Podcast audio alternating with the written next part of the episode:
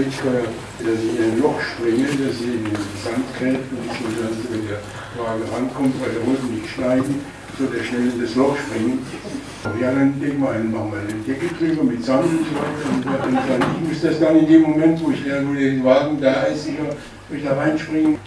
Ja, dann soll das doch ganz einfach sein, dann mach's mal vor. Dann bist du nämlich tot, habe ich gesagt. Ich habe ihm erzählt, dass das Differential, dieses äh, 10 cm über den Boden, also hätte ich sofort den Kopf, also das Kopf ja. weg gewesen, bevor man überhaupt, wenn man überhaupt das Loch gefunden hätte. Aber er war so begeistert der, der von seinen Ideen, der, der Kriege, weil er sehr junger und sehr enthusiastischer Regisseur und äh, ich weiß nur, dass der Robert von Akener, der Kameramann und ich, wir haben ihn dann weggeschickt. Wir haben gesagt, wir, wir finden da was anderes, ohne Loch und so weiter, das haben wir dann noch. Dann wollte er nochmal übrig drüber fahren. Da bin ich nochmal tot. Im Sand, da fliegen die Balken mir um die Ohren, dann bin ich tot. Vorher hat er mich schon 10 Kilometer, gezählte 10 Kilometer über den, durch den Sand da gejagt. Er fuhr in einem Jeep vor mir her und ich hinterher, ging stundenlang. Wie ich stehen blieb, sagte ich, kann nicht mehr. Äh, die sagte, ja, äh, warum machst, machst, du das? Dann sagt er, ja, ich sehe bei dir noch nicht die Verzweiflung. ich sehe bei dir noch nicht die Todesangst. Lieber Roland, du kriegst von mir die Todesangst, die, die Spiele, die echte kriegst du von mir nicht. ja, und er war unzufrieden, aber was soll er machen? Also es war anstrengend und es war, er war anspruchsvoll. Es war auch so ein, also war immer doch ein richtiger Jungfilmer, ein, ein, begeisterter Typ und ich mochte ihn auch sehr gerne, aber er hat zum Beispiel dann so, äh, äh so viel Material verdreht, dass die Regieassistentin kam nach äh, einer Woche oder äh, sagte, wenn wir so weitermachen, äh, drehen wir vier Monate und verbrauchen 150.000 Meter Material. Darauf verschwand er mit dem Drehbuch für zwei Tage in seinem Zimmer und kam mit zwei Blättern wieder raus. Ich sagte, das ist jetzt das Drehbuch und das, das drehen wir jetzt. Dann war die Finanzierung schwer, dann auf einmal fuhr er weg, weil kein Geld mehr da war.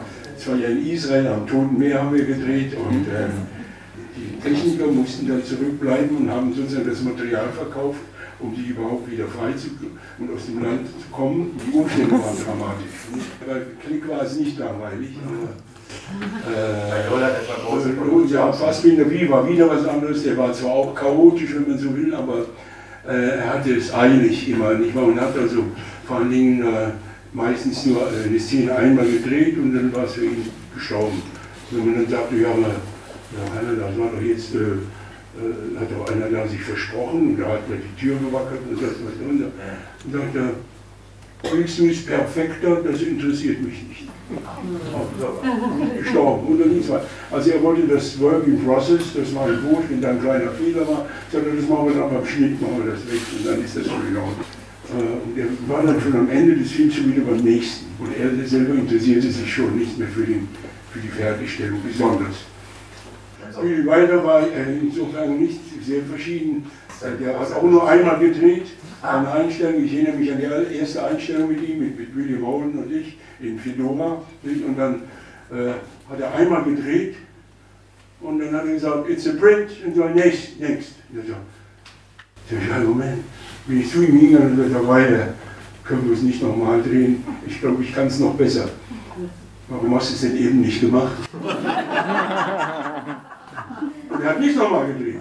Das war natürlich dann eine Lehre. Beim nächsten Mal war, hat man nachgegeben, dass man also wirklich bereit war, das Beste und das, das Endgültige auch zu, zu, liefern. Ja, das war nicht, dass man, weil er hat, äh, man konnte probieren, solange man wollte. Nur wenn, wenn alle sagten, ja, die Kamera ist bereit, der Ton ist bereit, wenn alles sind bereit, die Schauspieler sind bereit, dann musste es auch klappen. Wenn dann ein Fehler kam, äh, das war unverzeihlich. Und dann das, äh, da war immer große, großes Staunen. Ich erinnere mich ja nochmal, dass ich einmal bei Walter habe ich mal ein, ein O hinzugefügt. Weil ich sollte sagen, Mr. Detweiler, ich habe eine Nachricht für Sie. Nicht? Mr. Detweiler, I have a message for you, war mein Text. Nicht? Und als wir das probiert haben, habe ich das gemacht und als gedreht wurde, habe ich dann gesagt, oh Mr. Detweiler, I have a message. Stopp! Sagte der Diamond, der Drehbuchautor, der mit dem Buch daneben saß, sagt, Mario said, oh! Weißt du, der war, da ist kein O. Und da kam der weiter und sagte, hast du O gesagt? Sag ich, weiß ich nicht. Hat der O gesagt, der Mario? Und wir machen den ja, warum hast du den O gesagt? Ich habe doch kein O. Warum hast du den O gesagt? Ich weiß es nicht.